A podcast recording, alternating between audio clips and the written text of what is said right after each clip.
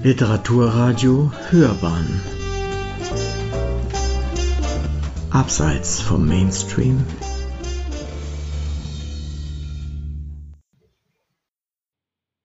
Professor Bernhard Graf liest aus seinem neuen Buch Napoleons Erben, die Herzöge von Leuchtenberg, und zwar das Kapitel Theodolinde.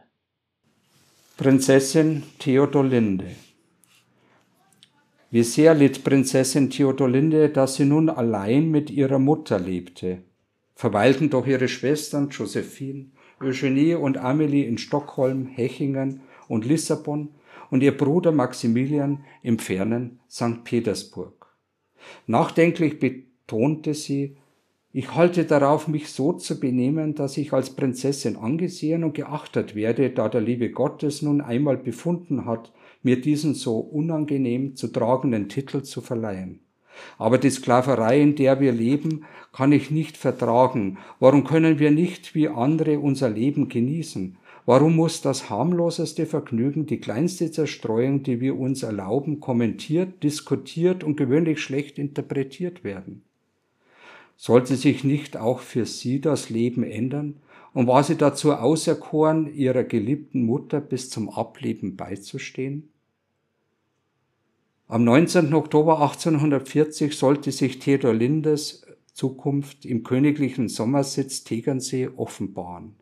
Sie selbst bemerkte dazu, Großmama, also die Königin Witwe Caroline, erwartete den Grafen von Württemberg, der Afrika bereist hat und in der Nähe von Hechingen den Liechtenstein bauen lässt. Großpapa Mian, der überall Ehemänner wittert, versichert uns, dass er einer für mich wäre und sicherlich komme, um mich zu sehen. Er wird arg erstaunt sein. Theodolinde meinte damit Friedrich Wilhelm Alexander Ferdinand Graf von Württemberg, den Vetter Wilhelms I., König von Württemberg. Ihr war zu Ohr gekommen, wie sehr er sich für den berühmten Ritterroman und Bestseller Liechtenstein, romantische Sage aus der württembergischen Geschichte des Schriftstellers Wilhelm Hauff begeisterte. Darin hieß es, unter den vielen Sagen, die von ihrem Lande und der Geschichte ihrer Väter im Munde der Schwaben leben, ist wohl keine von so hohem romantischen Interesse als die, welche sich an den Kämpfe der eben erwähnten Zeit an das wunderbare Schicksal jenes unglücklichen Fürsten Ulrich von Württemberg knüpft. Wir haben versucht, sie wiederzugeben, wie man sie auf, auf den Höhen von Liechtenstein und an den Ufern des Neckars erzählen hört.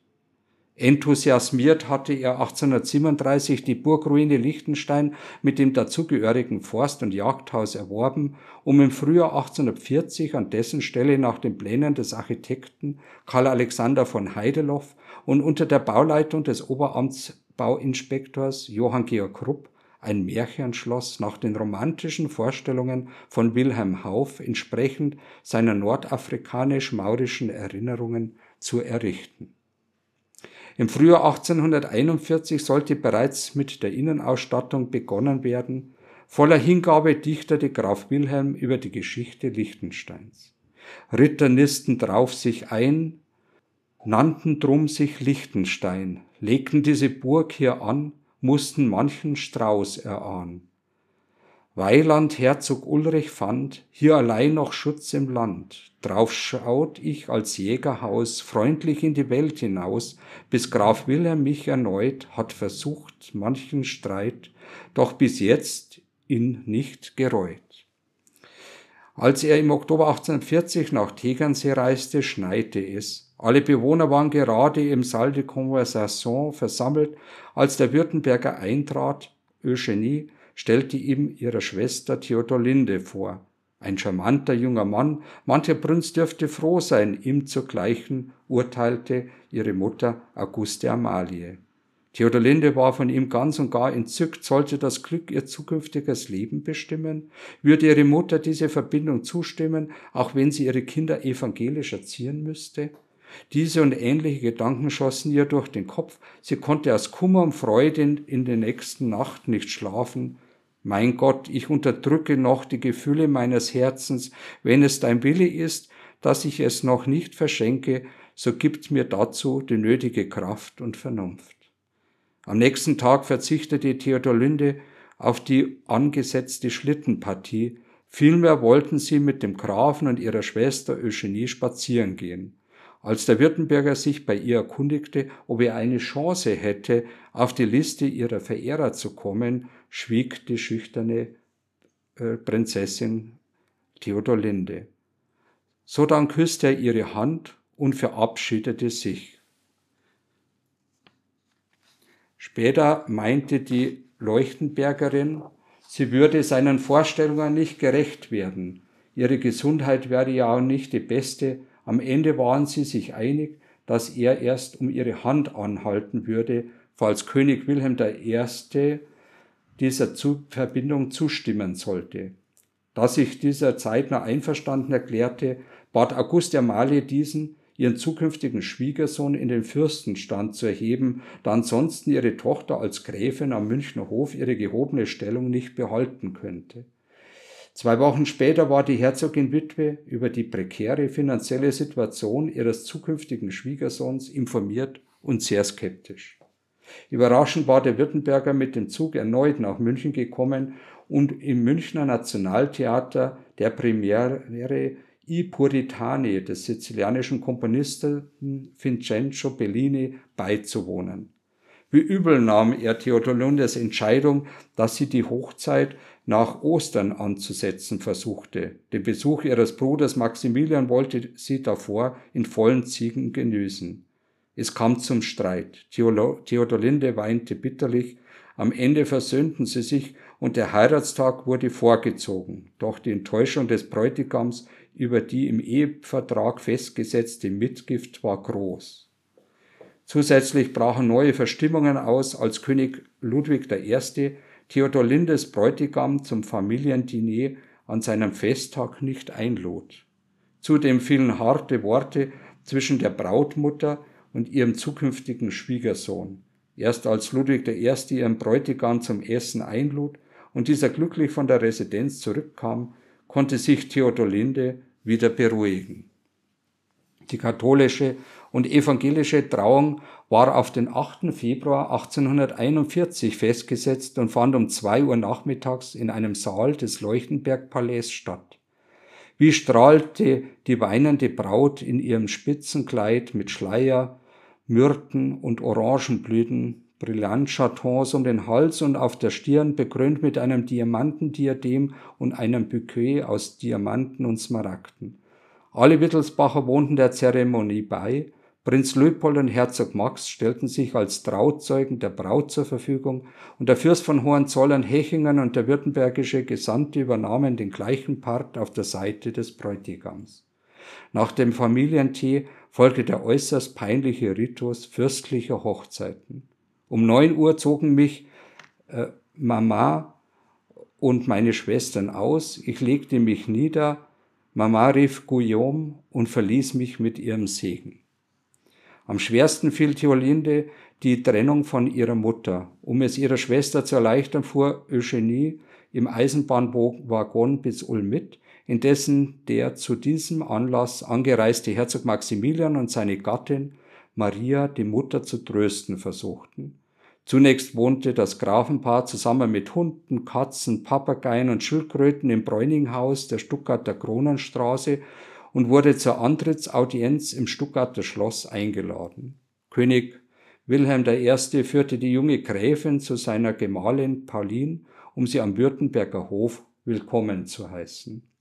Wie freute sich Theodolinde, als sie ihr Gatte auf dem Weg zum Lichtenstein in Hechingen absetzte und sie im April 1841 sogar nach München brachte, damit sie ihren Bruder noch vor seiner Rückreise nach St. Petersburg treffen konnte. Friedrich Wilhelm Alexander wurde von seiner Schwiegermutter nicht gerade herzlich empfangen. Wie wird es erst sein, wenn ich allein sein werde, ängstete sich Auguste Amalie. Und diese Einsamkeit bekam sie in aller Deutlichkeit zu spüren, als ihre eigene Stiefmutter, die Königin Witwe Caroline, am 13. November 1841 starb. Theodolinde, die ihre Großmutter besonders geliebt hatte, traf die Todesnachricht hart. Wie traurig bin ich, nicht dort gewesen zu sein, um noch einmal die Hand meiner Großmutter küssen zu können, die mich so gern hatte. Als der Herrschaftssitz Liechtenstein mit Hilfe von Theodolindes Mitgift vollendet war und am 27. Mai 1842 eingeweiht werden konnte, reiste die in der Zwischenzeit schwangere Gräfin dorthin und wurde mit Böllerschlüssen und Jubel empfangen. Der letzte Wegabschnitt befand sich jedoch in einem so schlechten Zustand, dass drei Jäger die Kutsche vor dem Umsturz bewahren mussten. Doch im Anblick Liechtensteins wich sofort ihre Befürchtung, mit dem Meerspänner zu verunglücken. Sofort erfasst sie die Impression einer zeitlosen Lichtvision. Je superbe, schwärmte sie, erblickte sie doch bereits am Torhaus die hochaufragenden Felsenschlosses das Wappen ihrer Familie. Welchen nachhaltigen Eindruck erweckten die neuartige, überschwängliche, aber auch filigrane Ausstattung der romantischen Innenräume. Nichts erinnerte sie an das väterliche Palais in München oder an den Sommersitz in Ismaning. Nichts an die repräsentativen Residenzen in Eichstätt. Hier musste sie begreifen, wie veraltert, der Empire-Stil empfunden wurde, wie froh man war, das napoleonische Zeitalter hinter sich gebracht zu haben. So fühlte sie sich gleichsam in eine zauberhafte Märchenwelt versetzt, wie sie 1697 der Pariser Schriftsteller Charles Perrault in seinem Opus Die schlafende Schöne im Wald oder 1812 die Gebrüder Jakob und Wilhelm Grimm in ihrem Werk Dornröschen geschildert hatten. Und in dieser Glückseligkeit konnte sie eintauchen und im Königszimmer die Familienverhältnisse ihres Gemahls und ihre enge Verwandtschaft zur Königsfamilie von Württemberg begreifen. Im Rittersaal, der die literarischen Figuren in Wilhelm Haufs Heldenepos und in der Ulrichsage ehrt, sowie Götz von Berlichen und andere schwäbische Ritter verherrlicht, erblickte sie als Teil dieser verklärten mittelalterlichen Welt das Antlitz ihres Gatten und am Fenster erneut das Wappen ihres Geschlechts und damit sich selbst. Später kam ein weiteres Porträt Wilhelm in einem Kostümharnisch hinzu, ein weiteres Mal konnte der württembergische Hofmaler Seraph Stirnbrand dafür gewonnen werden und auf dem Gemälde Wilhelms die Wiese Recht oder gar nicht anbringen. Als dann Röschen als Märchenprinzessin musste sich Theodolinde füllen, als sie zu ihrem kleinen Appartements im zweiten Stock emporstieg, neben dem Vorschreib- und Ankleidezimmer ihren Schlafsalon erblickte und auf dem neugotischen Himmelbett niedersank, um sich von den Strapazen der Kutschenfahrt zu erholen. Ganz bewusst hatte ihr Gatte im Vorzimmer ein Ecksofa mit einem Leuchtenbergtisch aufstellen lassen, Zudem sollte die Schlosskapelle am 10. Mai 1843 durch Johann Baptist von Keller, dem Bischof von Rothenburg-Stuttgart, der heiligen Theodolinde geweiht und den direkten Bezug zur Langobardenkönigin herstellen, die aus dem bayerischen Herzogshaus der Ageläufinger entsprossen war und die Langobarden zum Katholizismus bekehrt hatte. Hatte doch seine Schwiegermutter der Ehe mit seiner Gattin nur zugestimmt, als er sicherstellte, die gemeinsamen Kinder katholisch zu erziehen. Seine Gemahlin sollte sich in ihrem neuen Zuhause mehr als wohlfühlen und von einem Guckfenster aus sogar das bis 1837 im Auftrag des Kronprinzen Maximilian von Bayern erbaute Schloss Hohenschwangau bewundern können, ein illusionistischer Blick in ihr geliebtes Vaterland.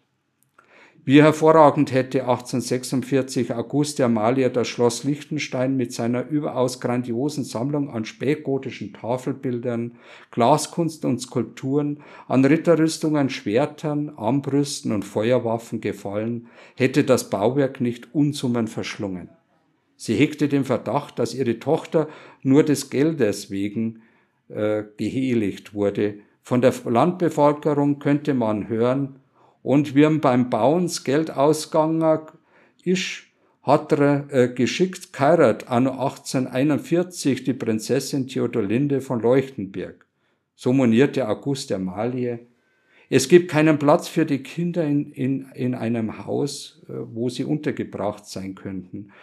Hatte doch Theodolinde Ende Dezember 1842 bzw. 1844 die Töchter Auguste Eugenie und Marie Josephine zur Welt gebracht noch weitere Zöglinge sollten hinzukommen, Eugenie Amelie und Mathilde Auguste. Später erhielten vier Türme des Schlosses Liechtenstein die Namen der vier Prinzessinnen. Noch Jahrzehnte später sollte nach der Wittelsbacher Hofdame Marie Freien von Redwitz auf Schmölz und Teisenort das Felsenschloss an seiner Ausstrahlung nichts eingebüßt haben.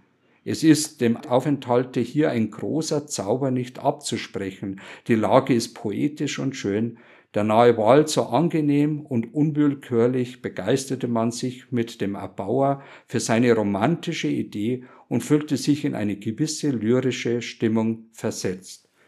Doch diese entzückte Atmosphäre konnte nicht darüber hinwegtäuschen, dass sich Theodor Lindes Gesundheitszustand verschlechtert hatte. Als sie am 10. April 1849 wieder im Münchner Leuchtenbergpalais verweilte, spuckte sie Blut und litt an heftigen Schmerzen an der Seite und in der Brust. Wegen ihrer angegriffenen Gesundheit sehnte sich Theodolinde nach einem Ort der Erholung und Sommerfrische. Sie erinnerte sich, wie hervorragend sich die Italienreisen auf ihre Gesundheit ausgewirkt hatten und hoffte daher diesen gleichen Effekt durch das Bodenseeklima erzielen zu können. Deshalb hielt sie ab 1851 nach einem geeigneten Objekt Ausschau und erwarb schließlich das bei Lindau gelegene sogenannte Haugsche Gut, bestehend aus einem ehemaligen Zollhaus, mehreren Nebengebäuden und einem Grundstück am Reutiner Bodenseeufer. Der in Landshut geborene Architekt Anton Harrer hatte das Anwesen zwischen 1853 und 1855 in eine Sommervilla im sogenannten Maximilianstil mit Privathafen umzubauen. Immer wieder sollte Theodolinde in Briefen betonen, wie sehr sie den Park und das milde Klima am Bodensee genoss und dies in der Villa Leuchtenberg. Ein ganz herzliches Willkommen bei einer neuen Podcast-Folge von Hörbar on Stage. Ich bin Uwe Kulnig und mein Gast in der Sendung vom Literaturradio Hörbahn ist Dr. Bernhard Graf. Heute geht es um ein Sachbuch über eine sehr interessante Zeit. Es heißt Napoleons Erben, die Herzöge von Leuchtenberg. Bernhard Graf setzt sich seit mehr als 20 Jahren mit der napoleonischen Ära und dem 19. Jahrhundert auseinander. Wir haben also einen ausgesprochenen Experten bei uns, worüber sich sicher auch unser zweiter Gast, der Historiker und Geschäftsführer der Bayerischen Einigung, bei der wir heute zu Gast sind, sicher sehr freuen wird. Ich bin daher sehr gespannt, was wir heute über diese Zeit, das Haus Leuchtenberg und drei abgelehnte Königskronen hören werden. Ich freue mich, dass ich Sie beide heute hier begrüßen darf. Schön, dass Sie da sind. Grüß Gott. Wir kommen zu Ihnen als Person sicherlich zwischendurch immer mal wieder zurück. Zum Warmwerden habe ich eine einfache Frage. Sie haben viele TV-Kurzfilme und auch Features gemacht zu dem Thema Napoleon, zu dem zeitlichen Rahmen, den wir vorhin schon angesprochen haben. Welcher war der wichtigste? Ja, das ist natürlich eine etwas schwierige Frage, wie man, wie man das Ganze setzt. Ich denke mal, der Einstieg, äh, der Einstieg in das Thema war damals Napoleon und Bayern. Also direkt die Verhältnisse, wie eben Kurfürst Max IV. Josef, der spätere König Max I. Josef, zusammen mit Moschela eben das Königreich durch wirklich schwierigsten Zeiten hindurch manövriert haben und wie man sich eben benimmt, äh, eben als Mittelmacht in dieser Zeit gegen die Großmächte Frankreich und Österreich. Ich denke, das ist mir dann das erste Mal aufgefallen aber besonders Anliegen war eigentlich, und das war auch ein interessantes Filmkonzept, wo es um den Tiroler Volksaufstand ging. Verhältnis eben Bayern zu den Tirolern, das war eine Serie und ich hatte direkt die Aufgabe, diesen Aufstand eben näher zu untersuchen, wie es dazu gekommen ist und äh, wo die Hintergründe sind. Und das ist ein Thema, was sich dann durchaus durch die ganzen Filme zog und sich auch bei diesem Bildband, äh, den wir heute ja vorstellen, äh, auch manifestiert, weil eben der Hauptprotagonist auch da eine massive und sehr große Rolle gespielt hat. Nun haben Sie vorhin im Vorgespräch auch schon erwähnt, dass es eine Ihrer wesentlichen Aufgaben ist, komplizierte, schwierigere Stoffe verständlich zu machen, dem Leser oder der Leserin verständlich zu machen. Haben Sie ein besonderes Mittel, das zu tun? Ja, ich denke mal, und das ist eben das Interessante im 19. Jahrhundert, dass man doch über weitaus mehr persönliche Quellen verfügt als in den Epochen davor. Je weiter zurück, desto schwieriger wird das Ganze, um das wirklich auch persönlich erzählen zu können. Weil ich de denke, dass das doch ein wichtiger Punkt ist und dass sich eben in dem Verhältnis vom Individuum zur Umgebung man sich ja auch drin selber wiederfinden kann. Und mein großes Ziel ist ja jetzt nicht nur, dass man permanent Wertungen abgibt, die ich sowieso für sinnlos halte, denn äh, man darf die Verhältnisse letztendlich nur aus dem Blickwinkel von der damaligen Zeit auch betrachten und sehen und nicht mit modernsten Fragestellungen an die Dinge ranzugehen. Da wird man immer Schriftbruch erleiden. Das hat für mich grundsätzlich keinen Sinn. Und mir geht es eben darum, das so zu erzählen, dass man als Leser das direkt selbst erlebt oder auch im Film und dann eben sich eine eigene Meinung bildet, indem man eben die einzelnen Protagonisten persönlich dann kennenlernt und selber sie einzustufen schätzt. Und ich denke, das ist auch gerade bei dem Konzept irrsinnig interessant, weil man zwei Gegensätze hat. Eben den Kaiser Napoleon, letztendlich den Superstar unter allen historischen Figuren in der Spielfilmbranche auf der einen Seite und dem vollkommen unbekannten Stief- und Adoptivsohn Eugène de Beauharnais. Und sie sind eben von ihrem Charakter sehr gegensätzlich und das macht das Ganze sehr spannend. So spannend, dass auch wert wäre, allein nur über sie einen Spielfilm auch zu gestalten. Das muss man ganz offen sagen. Mir geht es eben darum, eben dann den ganzen historischen Stoff so zu konzeptionieren wie ein Drama, weil letztendlich die ganze Familiengeschichte läuft ab, als wie, wenn sie von William Shakespeare selber geschrieben wäre. Also man muss nichts erfinden und das ist auch das Ziel von meinen äh, Dokumentationen, dass man alle Mittel der Dramaturgie einsetzt, eben die Dramatik der Geschichte selbst zu bedienen und nicht eine Pseudodramaturgie zu entwickeln, wie man es äh, fast grundsätzlich in den Spielfilmen sieht und leider eben auch in den Dokumentationen. Und das halte ich nicht für äh, anstrebenswürdig. Mhm. Also kein extra Skript schreiben, weil das Skript eigentlich da ist. Das gibt die Geschichte vor ja. und man muss sich dann überlegen, welche filmischen Mittel habe ich zur Verfügung, genau diese von der Geschichte festgesetzte Dramaturgie zu bedienen. Mhm. Für mich das Wichtigste. Und, und, und das ist auch die Grundlage im Buch, das so zu machen. Und das ist das Schöne bei Familiengeschichte, weil man kann eben immer mit jedem Protagonisten an dem Punkt wechseln, wo es besonders spannend wird. Weil dann kommt eben eine retardierende Phase und man will ja wissen, wie es weitergeht. Aber dann gerät man plötzlich in die andere Person rein, die genauso spannend ist. Und so hält man eben den Leser dran und manche habe ich offensichtlich so begeistert, die das Buch über Tage einfach durchgelesen haben, weil sie einfach das Ende wissen wollten. Ah, dann wissen wir ein, ein wichtiges Geheimnis dieses Buches und warum es auch äh, sich so lohnt, es zu lesen.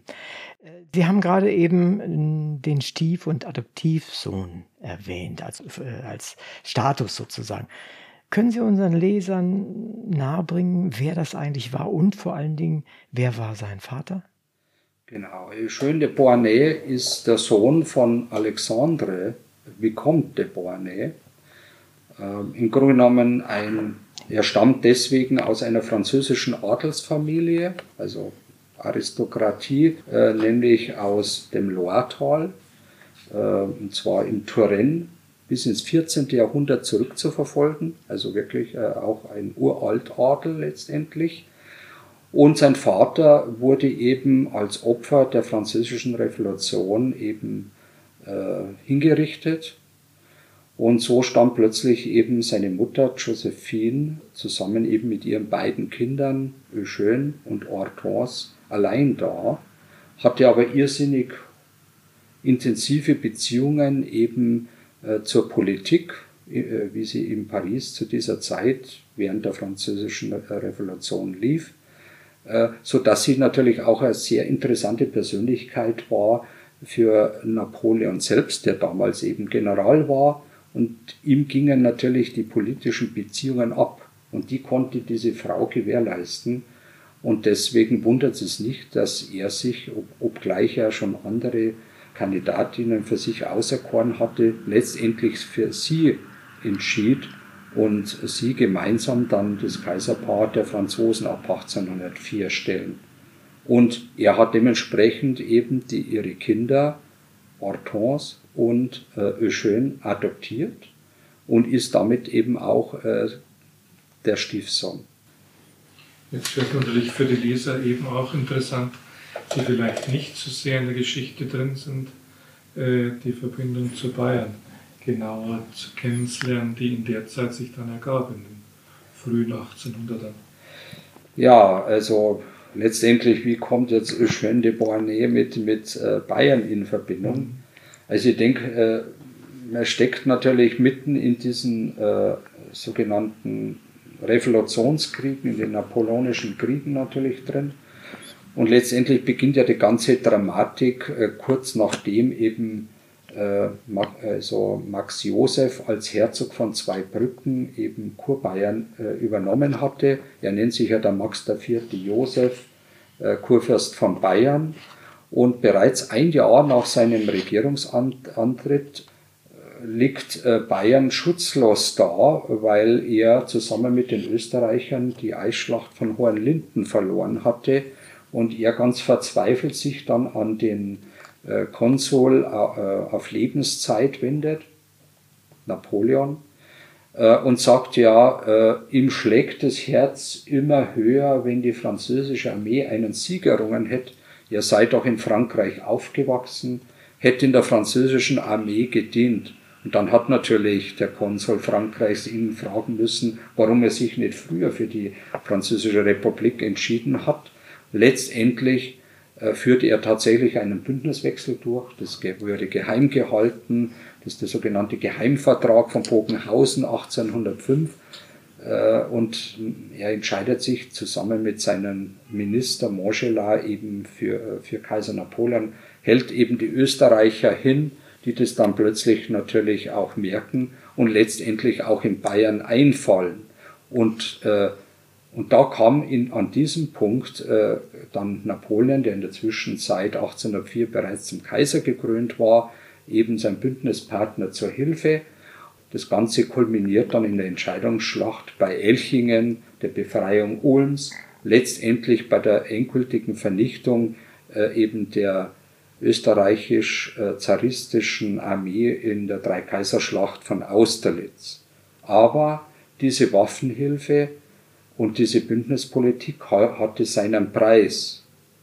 Und der Preis war eben, dass sich die äh, Tochter von Max Josef, der jetzt als Max I. Josef am, äh, am 1. Januar zum König proklamiert worden war, dass er seine Tochter eben den Eugène zur Frau äh, geben musste, obwohl sie bereits verlobt gewesen war. Also da gibt es viele Kandidaten. Sie war sehr begehrt, äh, sehr attraktive Persönlichkeit und sie war natürlich totunglücklich, dass sie jetzt nicht äh, den äh, Bruder ihrer Stiefmutter Caroline, eben den Prinzen von Baden, heiraten durfte, sondern sie musste sich eben für Eugène entscheiden. Im Übrigen, damals dachte bereits schon Napoleon wieder sich von Eugènes Mutter zu trennen, weil es deutlich wurde, dass sie keine gemeinsamen Kinder haben können.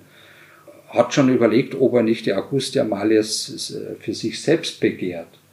Letztendlich hat er eben das Anrecht eben auf seinen Stiefadoptivsohn abgetreten, sodass am 13. Januar in der Grünen Galerie der Münchner Residenz zu dieser Hochzeit kam, zu einer Ziviltrauung. Einen Tag später war die kirchliche Hochzeit. Damit wurde eben die Tochter Auguste Amalie Vizekönigin von Italien, was zu dem Zeitpunkt schön bereits war. Weil was man oft vergisst und in den Spielfilmen eigentlich nie vorkommt, Kaiser Napoleon war natürlich auch König von Italien. Und äh, zu seinem Stellvertreter hat er seinen Stief- und Adoptivsohn erhoben.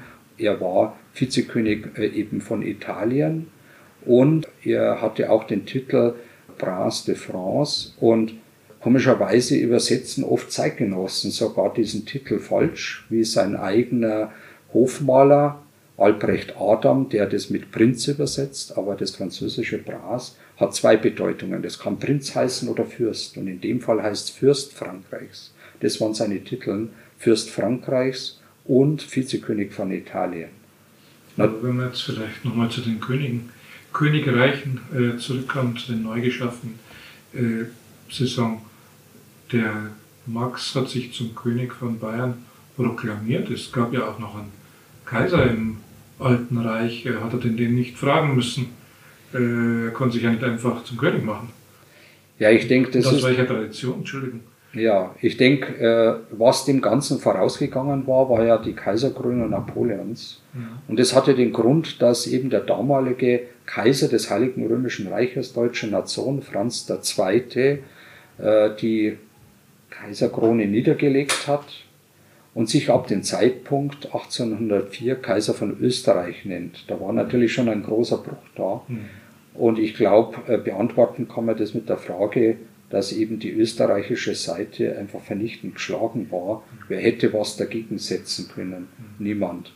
Und das war eben für Napoleon wichtig, auch diese dynastische Überhöhung dieses Bündnisses und, äh, und, und kombiniert damit eben diese Königskrone äh, für den äh, Kurfürsten von Bayern von Napoleons Gnaden. Aber wird Bayern also dann ein Königtum von Frankreichs Gnaden oder, oder hat man in Bayern eine ältere Königstradition gefühlt oder vermutet, dass es da eine ältere Begründung gibt? Naja, also ich würde mal sagen, die, die, die, die monarchische Dimension ist natürlich im Haus Wittelsbach angelegt. Wir haben da immerhin zwei Kaiser im Haus und viele, viele Monarchen in Schweden, in Norwegen, in Dänemark, äh, in vielen Ländern. Äh, also war das natürlich äh, prädestinierte Familie, selbstverständlich obgleich man natürlich den Königstitel für Bayern niemals hatte. Das war wirklich neu kreiert. Und wie gesagt, der Preis war diese Hochzeit. Es gibt ja manche, die dann sagen, der Tassel III. hätte königsgleich regiert. Ja, also wie gesagt, das sind sehr frühe Zeiten, 8. Jahrhundert. Äh, versteht man natürlich unter Königtum auch noch mehr ganz was anderes. Aber ich denke schon, dass eben die Selbstständigkeit äh, von Bayern auch in diesem Verband des Heiligen Römischen Reiches deutscher Nationen immer sehr, sehr groß war. Und auch äh, das Kaisertum innerhalb der Wittelsbacher auch nicht so weit zurückliegt. Wenn man an Kaiser Karl VII. denkt, 1742 bis 45 war ja die, die, Kaiserwürde eben auf die Wittelsbacher übergegangen. Man hat ja eine Wahlmonarchie und keine Erbmonarchie.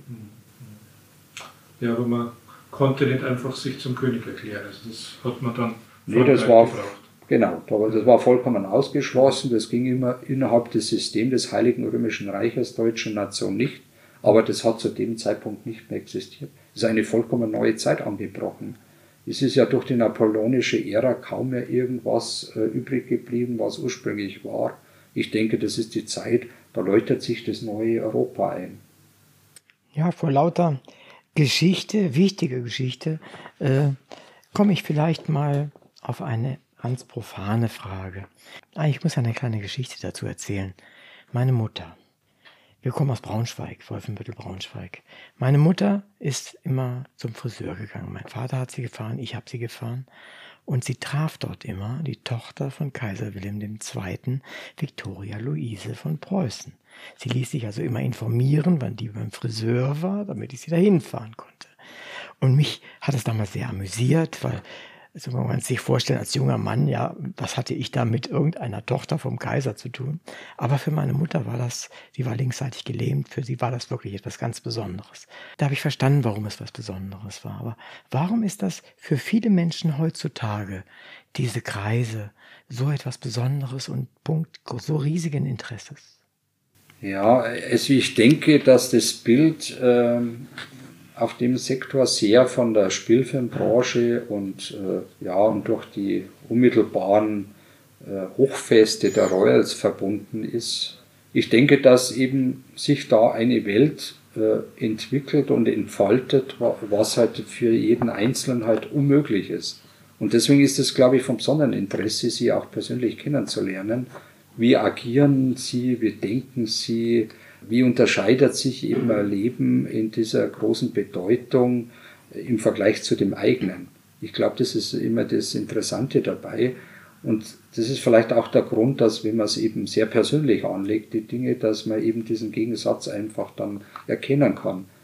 Und dass letztendlich ja doch in vielen Bereichen sie ganz ähnliche äh, menschliche Probleme haben, weil sie sind mit Krankheit konfrontiert, sie mit, müssen sich mit dem Tod auseinandersetzen. Und gerade in der Familie Leuchtenberg, also bei den Nachfahren von der Schön de Beauharnais, ist das sehr, sehr ausgeprägt. Und geradezu Schicks also Shakespearehaft und schicksalshaft, wie das von Generation zu Generation weitergeht und was sie letztendlich äh, quält. Ich denke, das ist natürlich eine ganz wichtige Geschichte. Und das hört man auch oft in der Zeit von Max I. Josef in diesen schwierigen Lagen, wenn eben der Kaiser Franz I. von Österreich seine Truppen wieder gegen das Königreich Bayern schickt, zunächst äh, gegen das Kurfürstentum, dann gegen das Königreich und, und sagt, ich werde Bayern nicht nehmen, ich, ich werde es äh, zerreißen. Ja, und er eigentlich nicht weiß, existiert seine Familie und, das, äh, und Bayern am morgigen Tag noch. So äußert er sich tatsächlich auch. Und das ist, glaube ich, das Faszinierende, weil es ist ja nicht so lange her, wenn man überlegt. Gell? Das sind ja mal 200 äh, Jahre und, und es war wirklich höchst dramatisch in unserer Heimat, äh, was tagtäglich eben passiert ist.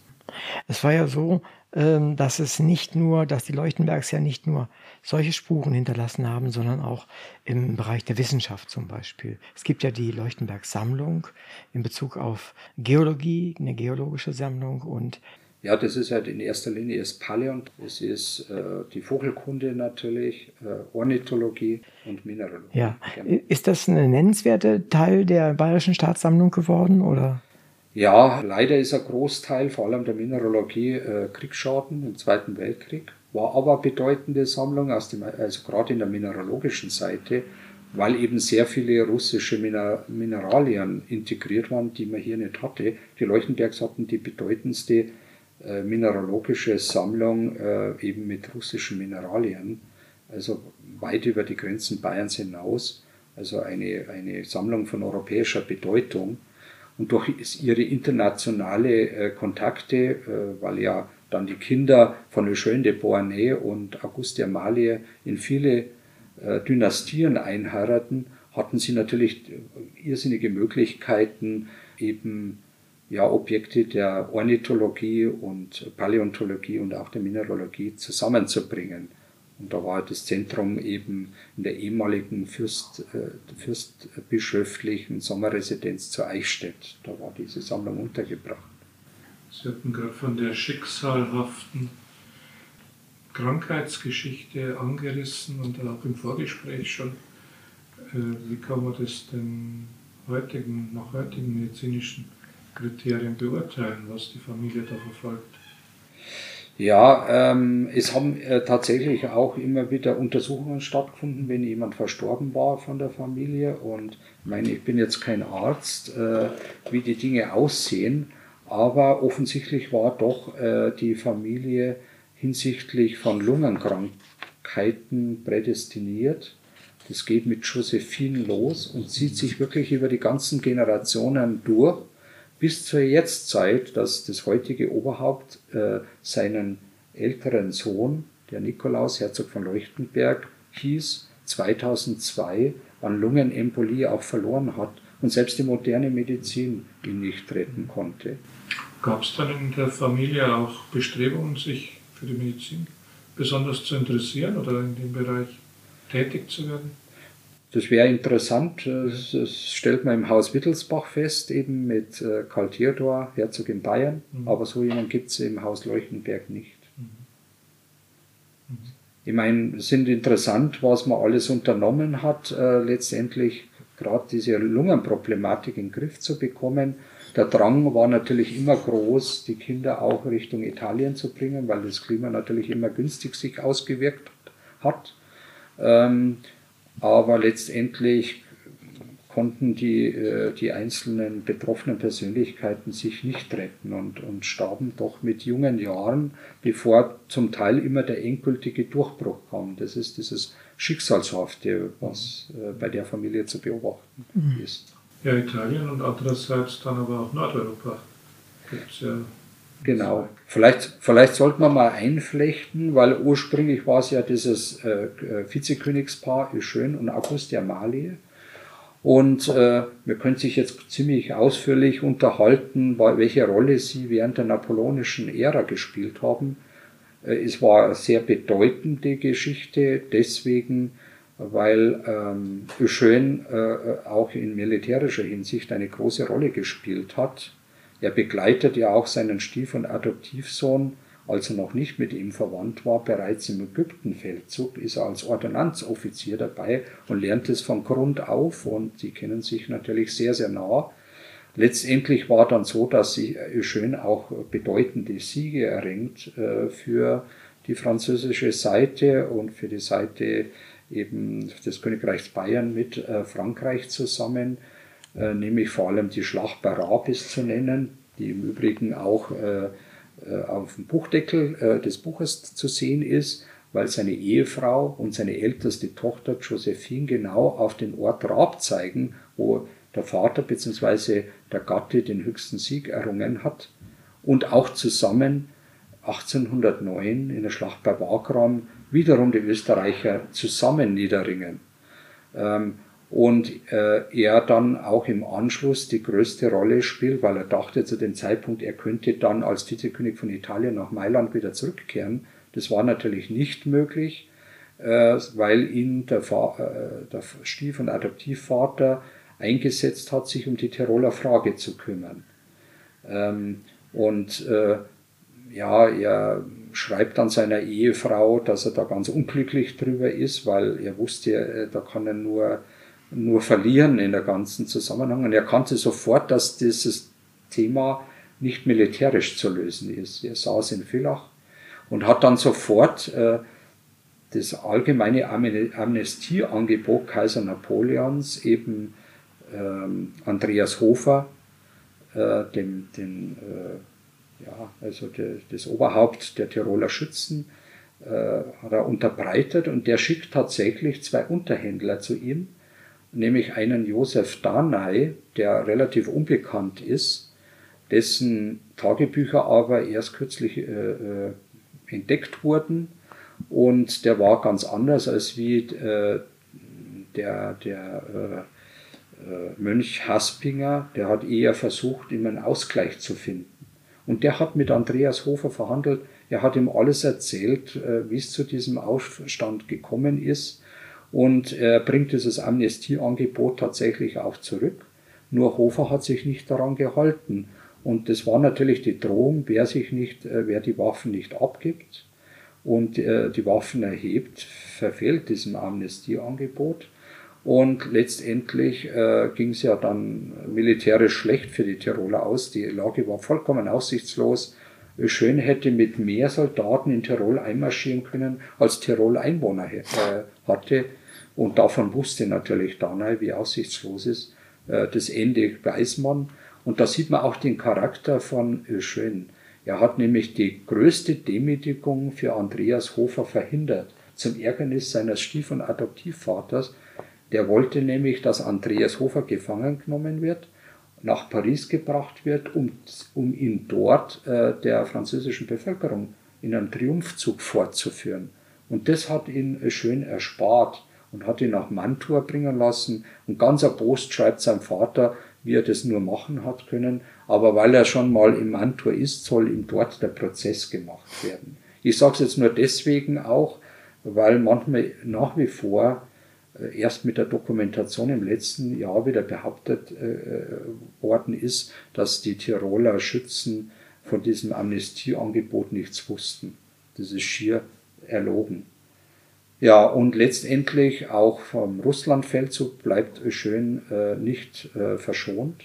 Er muss mit seinem Stief- und Adoptivvater eben äh, nach Russland ziehen. Beide reiten durch das brennende Moskau. Beide können es auch nicht verstehen, wie das sein kann. Napoleon vermutet, dass es der Pöbel war, der Moskau angezündet hätte und äh, hat keinen Gedanken daran äh, verschwendet, dass das der Zar Alexander I. selbst veranlasst hat. Äh, weil er schreibt ihm auch einen Brief und wundert sich, dass keine Reaktion kommt. Äh, letztendlich auf dem Rückzug muss sich ja Napoleon aufgrund der Verluste zurückfallen lassen, um neue Armeen aufzubauen. Und jetzt war die Frage, wer soll den Oberbefehl übernehmen? Und am liebsten hätte es seinen Adoptiv- und Stiefsohn Eugène gegeben, weil er den als fähigsten hielt. Aber er schreibt ihm selbst, er kann es nicht machen, weil dann der König von Neapel, Murat, sein, sein äh, ähm, Schwager, von der Fahne gehen würde. Deswegen bekommt er den äh, Oberbefehl und der macht den Kardinalfehler schlechthin. Der will möglichst schnell Russland verlassen, lässt die Kavallerie viel zu schnell zurückfallen, sodass die Infanterie hängen bleibt und deswegen diese großen Verluste zustande kommen und, und, Paris, äh, und Napoleon tobt in Paris, er kann nichts daran ändern. Letztendlich äh, ist aber so, dass Murat trotzdem die Armee verlässt und plötzlich äh, Eugène allein dasteht. Und äh, von den 600.000 Soldaten waren 15.000 übrig geblieben. Es kommen eine Menge Forderungen von seinem Stief- und Adoptivvater, was er alles zu erfüllen hat als er bereits eben Preußen erreicht hatte mit äh, so, so wenigen Möglichkeiten. Er schafft es immerhin, die Lage zu halten, so dass tatsächlich sein Stief- und Adoptivvater wieder rechtzeitig heranrücken kann und bei Gro Großgöschen wieder einen Riesensieg erringen äh, gegen die Alliierten. Äh, das war die Situation und er dann wirklich von dort äh, endgültig dann nach Mailand zurückkehren konnte, wo er letztendlich dann wirklich von Murat ver, äh, verraten wird. Ja, ich erzähle das deswegen auch, weil, wie gesagt, äh, bei der ersten Abdankung äh, von Kaiser Napoleon äh, wurde er dann in Mantua eingeschlossen und er musste eben Italien verlassen und floh dann zusammen mit seiner Familie äh, zu seinem äh, Schwiegervater, eben König Max I. Joseph, und äh, dadurch, dass er ja alle Möglichkeiten in Italien verloren hatte, versuchte jetzt äh, äh er, äh, also der Stiefvater, einen Ausgleich zu finden. Und deswegen kreiert er zusammen mit Moschela einen neuen Titel für ihn. Und sie erheben ihn dann zum Herzog von Leuchtenberg und Fürsten von Eichstätt. Es ist im Vorgespräch äh, darauf hingewiesen, dass auch der König Max oder frühere Kurfürst schon den Titel geführt hat. Wie hängt denn das mit den Mittelsbauern zusammen, die, genau. die Verwandtschaft? Also 1646 stirbt das alte Landgrafengeschlecht der Landgrafen zu Leuchtenberg aus. 1646. Und da war eine etwas unentschiedene Situation. Äh, eine letzte Landgräfin von Leuchtenberg hat ins Haus Wittelsbach eingeheiratet. Insofern war da natürlich ein, ein eine erbrechtliche Geschichte da. Aber Kaiser Maximilian I. hatte in früherer Zeit bereits äh, dem Mecklenburger Herzog die halbe Landgrafschaft versprochen und der tauchte dann plötzlich in, zu dem Zeitpunkt auch auf dem Tapet aus und so entfacht sich ein, ein, äh, ein Streit zwischen den Wittelsbacher und Mecklenburg, Mecklenburgern über Jahrhunderte. Und immer wenn in Bayern ein Bruch da war, zum Beispiel, dass äh, Maximilian II. Emanuel Kurfürst von Bayern ins Exil gehen musste, dann so, haben sich sofort die Mecklenburger äh, gewandt. Aber auch damals haben die, die Habsburger das nicht berücksichtigt. Die haben dann ganz jemand anders eingesetzt. Später wurde ja dann Maximilian wieder restituiert und dann musste das wieder zurückgegeben werden. Und letztendlich war auch der Bruch natürlich 1777 da, als die letzte, der letzte altbayerische Wittelsbacher Max III. Josef starb, hat man natürlich wieder die halbe Landgrafschaft gefordert, aber wieder erfolglos. Und dann hat man ja den Wechsel zu Pfalz-Sulzbach, zu Karl Theodor, der stirbt ja wieder ohne Erben. Und so kommt es wieder zum Streit. Äh, 1799 geht wieder zugunsten der Wittelsbacher aus. Und tatsächlich hat Max Josef als Kurfürst von Bayern diesen Titel noch geführt aber als Landgraf zu Leuchtenberg. Und diesen Titel übergibt er sozusagen jetzt seinem, seinem Schwiegersohn, das war die Anregung von Moschela. Äh, er kam auf die Idee, weil es gab ja eine zweite Wittelsbacher Linie auch. Das war ja kurz vorher passiert, dass man dem Pfalzgrafen Wilhelm von Zweibrücken, Birkenfeld, Gelnhausen zum Herzog in Bayern gemacht hat kam eben Moschel auf die Idee, wir kreieren einen ähnlichen Titel, eben den Herzog von Leuchtenberg. Und so kam es zustande, dass eben aus Ausgleich er diesen Titel bekam, aber letztendlich musste er das Fürstentum Eichstätt selbst kaufen. Und das war die Entscheidung auf dem Wiener Kongress. Er hatte nämlich mit seiner grandiosen Haltung, die ja ganz und gar von, von äh, seinen Tugenden geprägt war, von, von Treue und, und äh, Ehre, das war für ihn das Allerwichtigste, hat er ja drei Königskronen aus verschiedenen Gründen abgelehnt. Die erste war die angebotene Krone eines Königs von Schweden. Und da hat seine Frau genauso mitgezogen. Sie sagten, sie können keine Souveräne von einem Volk sein, was sie nicht kennen. Die zweite Angebot war von der äh, polnischen Aristokratie. Äh, Polen war ja zu dieser Zeit vollkommen aufgelöst und äh, von der Landkarte verschwunden. Und äh, sie mussten ja agieren in Opposition zum König von Preußen wie auch gegen den russischen Zaren. Und da lag es ja nahe, dass man eben sich bei den Feinden orientiert von beiden. Und das war nun mal Kaiser Napoleon. Und deswegen kam man auf die Idee, ihm das anzutragen. Und er hat das natürlich auch sofort abgelehnt, weil er darin überhaupt keine Möglichkeit gesehen hat. Aber das größte Angebot, was er hatte, der Kaiser von Österreich, Franz I., hat ihm das Königreich Italien angeboten. Er war ja schon Vizekönig. Und er sagte dann zu den Unterhändlern, er könnte dieses Angebot nicht annehmen. Er sei Vizekönig, kein Souverän. Er wäre Offizier und an den Eid äh, des Kaisers gebunden und lehnt es auch ab. Und dafür hat äh, er die größten Sympathien gewonnen vom Zar Alexander I. von Russland. Und das ist genau derjenige, der auf dem Wiener Kongress ständig hinter ihm steht und auch seine Forderungen äh, durchdrückt. Und man will ihm eigentlich eine souveräne Herrschaft in Italien geben, was nicht gelingt. Letztendlich bekommt er eine riesige Summe ausbezahlt als Entschädigung. Er hat nämlich nach der Rückkehr seines Stief- und Adoptivvaters äh, aus, von Elba, ist er zu ihm nicht mehr zurückgekehrt. Er blieb weiter in Verhandlungen in Wien und hat daran festgehalten und deswegen bekommt er diese Entschädigungssummen und, und ein Teil davon muss er eben ausgeben, um das Fürstentum Eichstätt zu kaufen. Das war ein Teil von dem ehemaligen Hochstift, also äh, geistliches Territorium.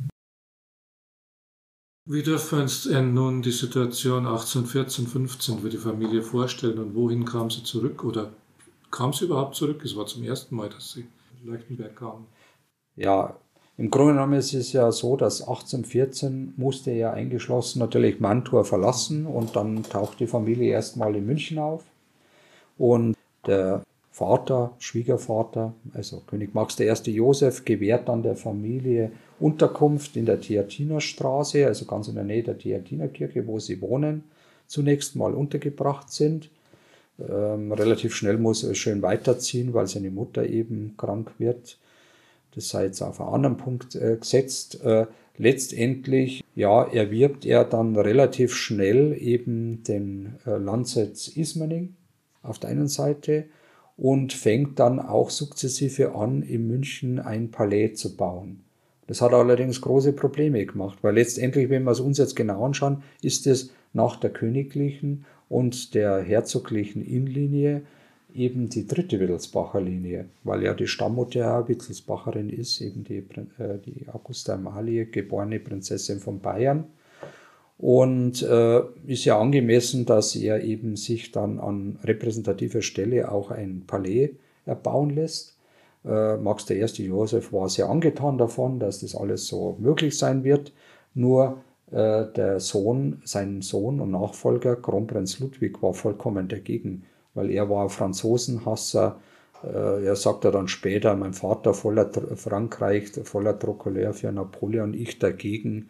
Und so hat er dann auch seine Lieblingsschwester Auguste Amalia behandelt. Also das sieht man dann in den Briefen, äh, wie, wie sich langsam diese Geschwister distanzieren. Und Auguste Amalia war die direkte Schwester äh, von Ludwig, von dem Kronprinzen Ludwig aus erster Ehe eben.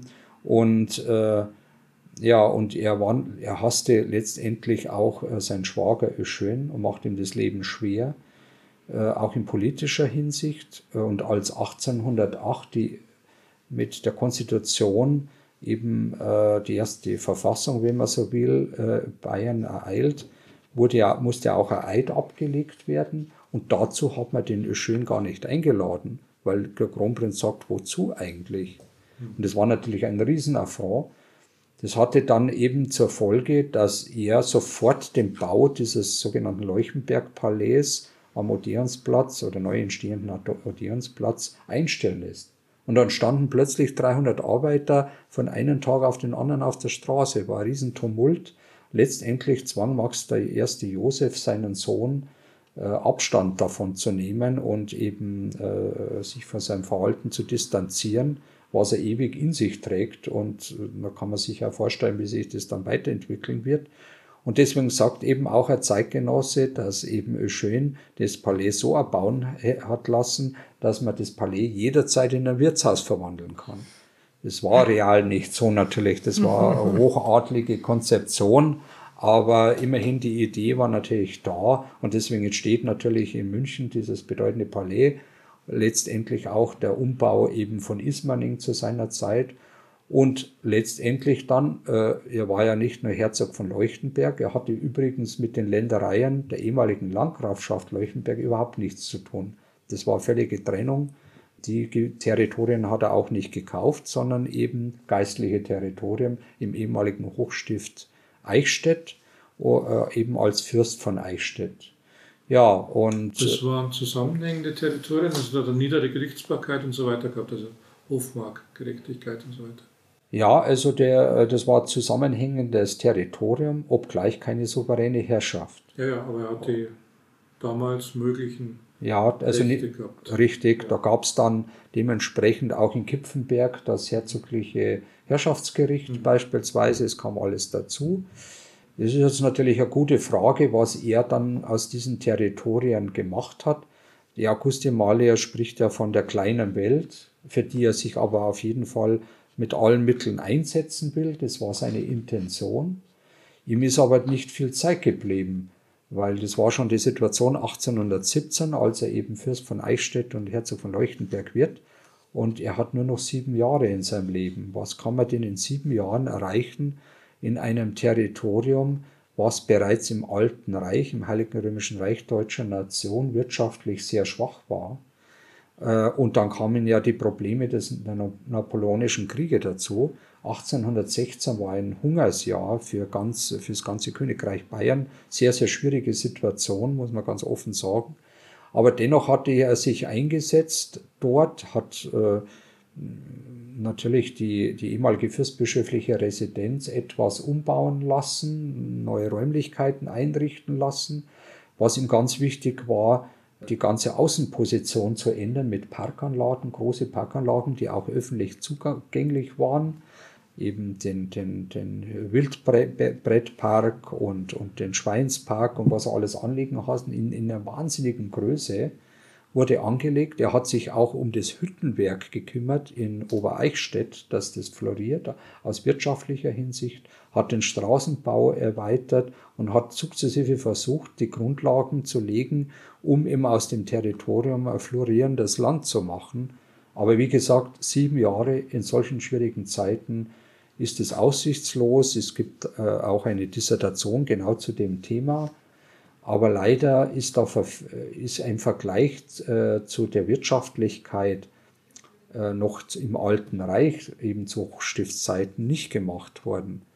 Weil da wird man dann auch feststellen, dass das eben ein sehr schwaches Territorium war und dass er das sehr schwer hatte, überhaupt ja, das Ganze in Gang zu bringen.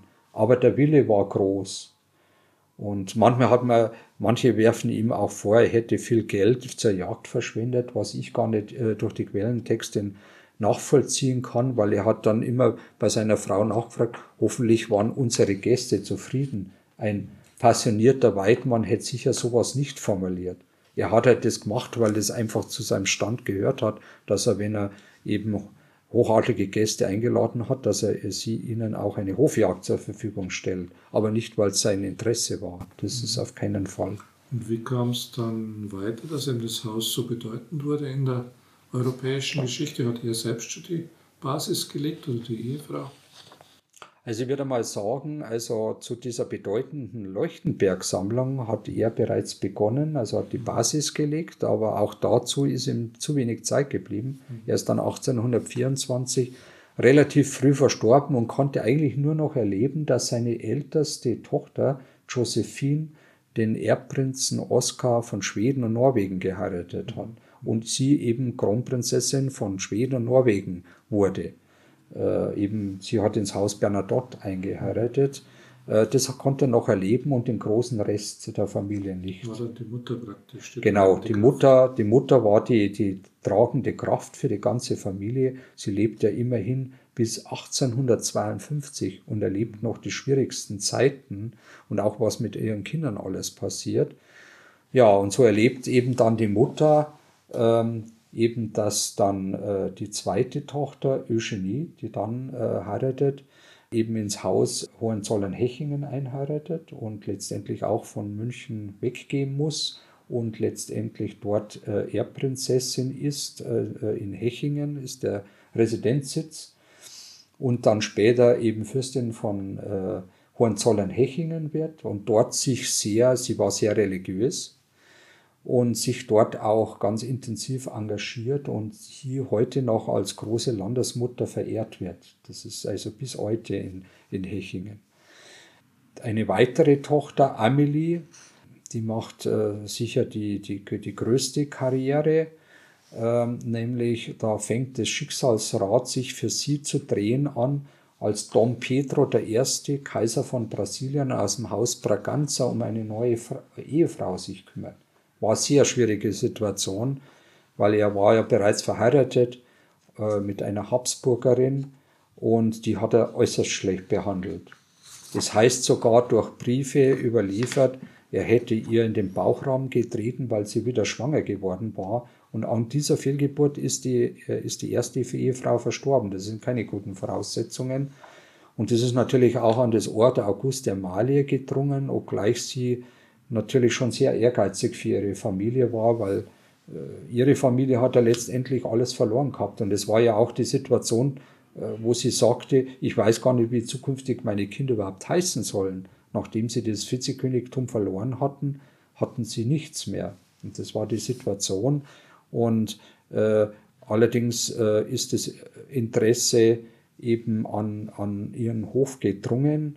Und äh, letztendlich kam es dann zu dieser Eheschließung, auch im Leuchtenberg-Palais mit einer sogenannten Hochzeit Prokurationem, das heißt mit Stellvertreterbräutigam. Der Kaiser von Brasilien ist jetzt nicht von Rio nach München gekommen, nein, es hat äh, äh der Onkel von, von der Braut, äh, Karl, Prinz Karl von Bayern, auch ein direkter Bruder von Auguste Amalie, von der Brautmutter, äh, den Stellvertreterbräutigam dann gespielt. Und sie wurde Kaiserin von Brasilien, hat aber die Gelder, die sie von ihrem zukünftigen Ehemann äh, als Braut zur Verfügung gestellt hat, nicht mitgenommen, sondern hat sie München gelassen, um eben das hiesige Waisenhaus auszustatten. Und in Erinnerung daran gibt es heute noch äh, eben die, den Dom Pedro Platz, die Dom Pedro Kirche und die Waisenhausstraße. Und dort ist immer noch das Waisenhaus und ihre Stiftung ist dort immer noch aktiv, obgleich damals das Waisenhaus in der Innenstadt war. Aber jetzt kulminiert ja alles im Nymphenburger Bereich und erinnert eben genau an diese Hochzeit. Ähm, ja, und ganz eng verbunden mit ihrem Schicksal war das Schicksal des äh, ältesten Sohns August, Herzog von Leuchtenberg, der dann nach dem Tod des Vaters 1824 der Nachfolger wird als Herzog von Leuchtenberg und äh, Fürst von Eichstätt. Und der ist mit seiner Schwester mitgezogen nach Rio, um sie zu begleiten auf ihrer Brautfahrt, weil in Rio fand er tatsächlich dann die Hochzeit statt. Und interessanterweise aber kommt Auguste Amalia hervorragend mit dem Dom Pedro I. zurecht. Das ist eine glückliche Ehe, die daraus entsteht obgleich äh, sie dort auch ein großes Schicksal erwartet, weil dort die Revolution ausbricht und Don Pedro I. zugunsten seines Sohnes, dem späteren Kaiser Don Pedro II., verzichten muss und beide nach Europa kommen äh, und zunächst mal Zuflucht in Frankreich finden, äh, bei dem Bürgerkönig Louis Philippe und dort und deswegen dann in Paris ihre gemeinsame Tochter Marie, Marie Amélie äh, zur Welt äh, kommt. Und jetzt ist interessant äh, Folgendes, dass eben ursprünglich eben das Kaiserreich Brasilien in Personalunion mit dem Königreich Portugal verbunden war, in der Person von, von Dom Pedro I. von Brasilien. Und er hat zugunsten seiner Tochter auf das Königreich Portugal verzichtet. Und das war Maria II. der Gloria, eben Königin von Portugal. Äh, und die Idee war eben, dass sein jüngerer Bruder Miguel sie heiratet, obgleich Onkel und, und Nichte. Und es kam aber nicht zustande und Miguel hat sich selber die Krone geholt. Und jetzt, als er als älterer Bruder in Paris ist, äh, rüstet er auf und es kommt zum Bürgerkrieg in Portugal und er kann äh, seinen Bruder Miguel auch besiegen, der im Übrigen auch seine, sein, sein Exil im Territorium des heutigen Bayerns verbringt, nämlich in Bronnbach, weil von dessen Ehefrau das, das Stammland auch ist, äh, der, der Grafen von Löwenfeld, und er dort eben äh, sein, äh, ja, sein Exil verbringt. So setzt er dann seine Tochter Maria II. wieder als Königin von Portugal ein. Und obgleich er dann äh, relativ schnell dahinter stirbt und Amelie äh, Witwe wird, ähm, bittet er auf seinem Totenbett, äh, dass eben äh, der Bruder August eben die Maria II. Äh, von Portugal heiraten soll. Und er sagt allerdings sofort, August, als an ihn das herangetragen wird, er will nicht, nicht null und nichtig sein. Er befürchtete, dass er Prinzgemahl wird und letztendlich überhaupt keine Funktion hat. Aber das wäre in Portugal in keinster Weise so gewesen wie im Vereinigten Königreich, äh, in, in England. Ähm, und äh, er hatte auch schon äh, eine dramatische Geschichte hinter sich, denn äh, in Brüssel war die Revolution auch gleichzeitig ausgebrochen. Man hat sich vom König von Holland äh, distanziert und die Idee war eigenes Königreich. Und äh, die Nationalversammlung haben tatsächlich August, Herzog von Leuchtenberg, zu ihrem König gewählt. Und dachten, sie machten, machen das absolut Richtige. Äh, äh, ihnen war vollkommen klar, sie brauchen, äh, um, äh, um de, das äh, neue Königreich zu sichern, die Hilfe Frankreichs. Und da ist doch gut, wenn man eben einen Nachkömmling eines französischen Aristokraten nimmt, eben wie August, aber sie hatten mit ihrer Entscheidung eben Pech, weil äh, äh, Louis Philipp äh, stufte eben August Herzog von Leuchtenberg als Napoleonide ein. Und er, er hat sofort in äh, der belgischen Nationalversammlung gedroht, er würde eben Brüssel mit Krieg überziehen, wenn sie nicht davon ablassen. Sie haben dann die Wahl zurückgezogen und wählen dann äh, Leopold, äh, äh, Prinz von Sachsen-Coburg-Saalfeld äh, zu ihrem König und das wird dann Leopold I., König der Belgier. Ähm, ja, und deswegen war auch die Position von August ja auch noch frei. Und er hat dann tatsächlich Maria II. der Gloria geheiratet. Und jetzt schlägt genau das zu, von dem ich äh, letztendlich auch schon erzählt habe. Nach wenigen Wochen nach der Hochzeit verstirbt er plötzlich, er erkältet sich hat auch eine Lungenproblematik und stirbt eben dran. Äh, und äh, ja, und so war äh, die Geschichte dann dort zu Ende, was natürlich auch schwierig ist für die Kaiserin Witwe, Witwe Amelie, die jetzt versucht, für ihre Tochter äh, sozusagen eine neue Heimat zu kreieren, weil, sie, weil die, das Verhältnis äh, zwischen Stiefmutter und Stieftochter auch nicht äh, das beste Verhältnis war. Mhm. Und deswegen kauft sie äh, im, im Königreich Bayern äh, die Hofmark Stein an der Traun mit anderen Hofmarken, die benachbart sind und zugleich noch einige Jahre später Seon. Diese äh, zweierlei Perspektiven auf die Familie. Einerseits wohl vom europäischen Hochadel, eben die Familie, die eben königsgleich, kaisergleich ist und andererseits die Binnensicht in Bayern, eben dieses Keinsmal der Französisch, des Französischseins. Das ist ja schon ein interessantes Spannungsverhältnis, dass in Bayern immer so wenig anerkannt, die Leuchtenbergs, eben wegen dieser Verbindung zu Napoleon und gleichzeitig weltweit ja, muss man. Die, die große Bedeutung. Das hat es bis heute angehalten, diese Sichtweise. Na, heute denkt man immer an die französische Verbindung. Äh, im, Im Hause Leuchtenberg, oder? Nein, Bayer, im Bayerischen Adel.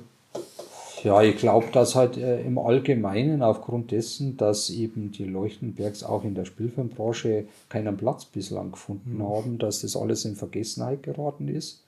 Dass man, dass man das halt, das hat vielleicht auch damit zu tun, eben der ganz dramatische äh, Abstieg der Familie, eben, äh, eben der Schicksalsschlag, äh, in, weil der Schwerpunkt der Familie geht ja dann auf den jüngeren Sohn über, Maximilian, nach dem Tod von August. Das hätte sich jetzt dann direkt angeschlossen, weil er ja dann die älteste Tochter von Zar Nikolaus I. heiratet und die ja ihre Heimat nicht verlassen will. Und deswegen äh, der Zarenpaar in ganz Europa unterwegs war. Wer kommt als Heiratskandidat in Frage, der eben von königlich-kaiserlicher äh, geblüht ist auf der einen Seite und trotzdem seine Heimat verlässt? Mhm. Äh, zum Unwillen der Mutter, was sie da alles äh, dann auch aushalten, weil eigentlich da, da, sie musste ja damit oder konnte damit rechnen, dass wenigstens ihm, ihr der Sohn bleibt. Aber das war auch dies nicht der Fall. Und deswegen geht der Schwerpunkt eben der ganzen Familie eben auf den Maximilian über und auf dessen Nachkommen, die ja ganz eng mit den Romanows damit verwandt sind.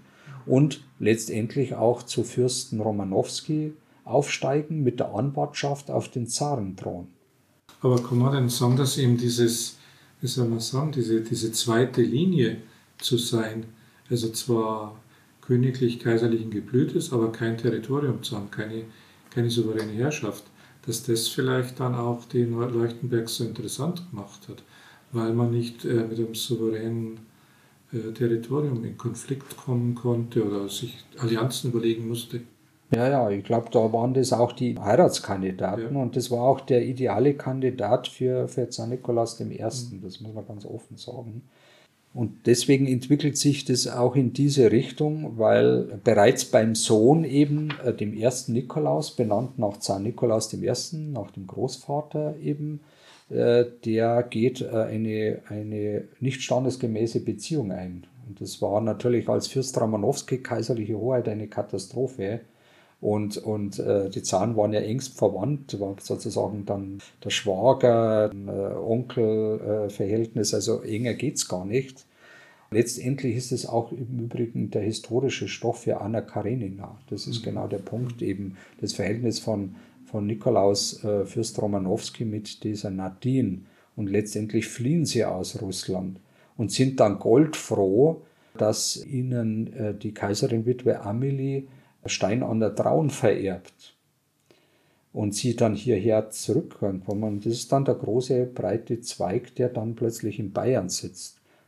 Aber trotzdem dann eben, weil sie ja stark in Russland begütert sind, letztendlich 1917 fast alles verlieren dort. Das Ganze sich in Seon dann kulminiert und sie auch viele Exilrussen aufnehmen, was sie ruiniert letztendlich. Und dann kommt die Weltwirtschaftskrise noch dazu und sie verlieren sozusagen fast alles. Und wenn ich heute den Herzog Nikolaus ansehe, der hat halt noch die Fotos und, und bestimmte Kleinodien und solche Sachen, aber ansonsten keine Liegenschaften mehr. Das ist leider alles verloren gegangen. Was, uns, mhm. was ihm nur geblieben ist, war das künstlerische Talent seines Vaters, die ganzen Kompositionen. Er hat zu seiner eigenen Taufe eben direkt ein, ein eine Komposition äh, aufgeführt und äh, das ist das Einzige, was ihm geblieben ist. Liebe Hörerinnen und Hörer, danke, dass Sie wieder bei uns waren. In dieser Folge haben wir viel über eine der wichtigsten Adelsfamilien Bayerns gehört. Wir erfuhren von Aufstiegen, Glück, Verlusten und schwierigen Zeitläuften. Große Politik und privates Schicksal spielten ihre Rollen – Einfluss, Ohnmacht und Kampf waren wesentliche Bestandteile der Leuchtenbergs. Bernhard Graf versteht es meisterhaft, uns die Zeiten, Personen und Zusammenhänge zu vermitteln. In seinem Buch Napoleons Erben, Die Herzöge von Leuchtenberg, vermittelt er nicht nur anhand informativer Texte, sondern auch einer Vielzahl von Abbildungen, Dokumenten und Fotos den Flair und die Situation dieser Zeit. Das Buch ist sehr gut geschrieben und mit Liebe zusammengestellt. Er schlägt die Leserinnen und Leser in den Bann der Geschichte. Ich bin Uwe Kulnick und mein Gast in der Sendung vom Literaturradio Hörbahn war Bernhard Graf. Unterstützt wurde ich heute von Karl Engleitner, der seine Kenntnisse als Historiker beisteuerte. Vielen Dank, Herr Graf und Herr Engleitner, dass ich dieses interessante Gespräch mit Ihnen führen durfte und dass Sie uns Ihr Buch vorgestellt haben. Dankeschön. Danke auch.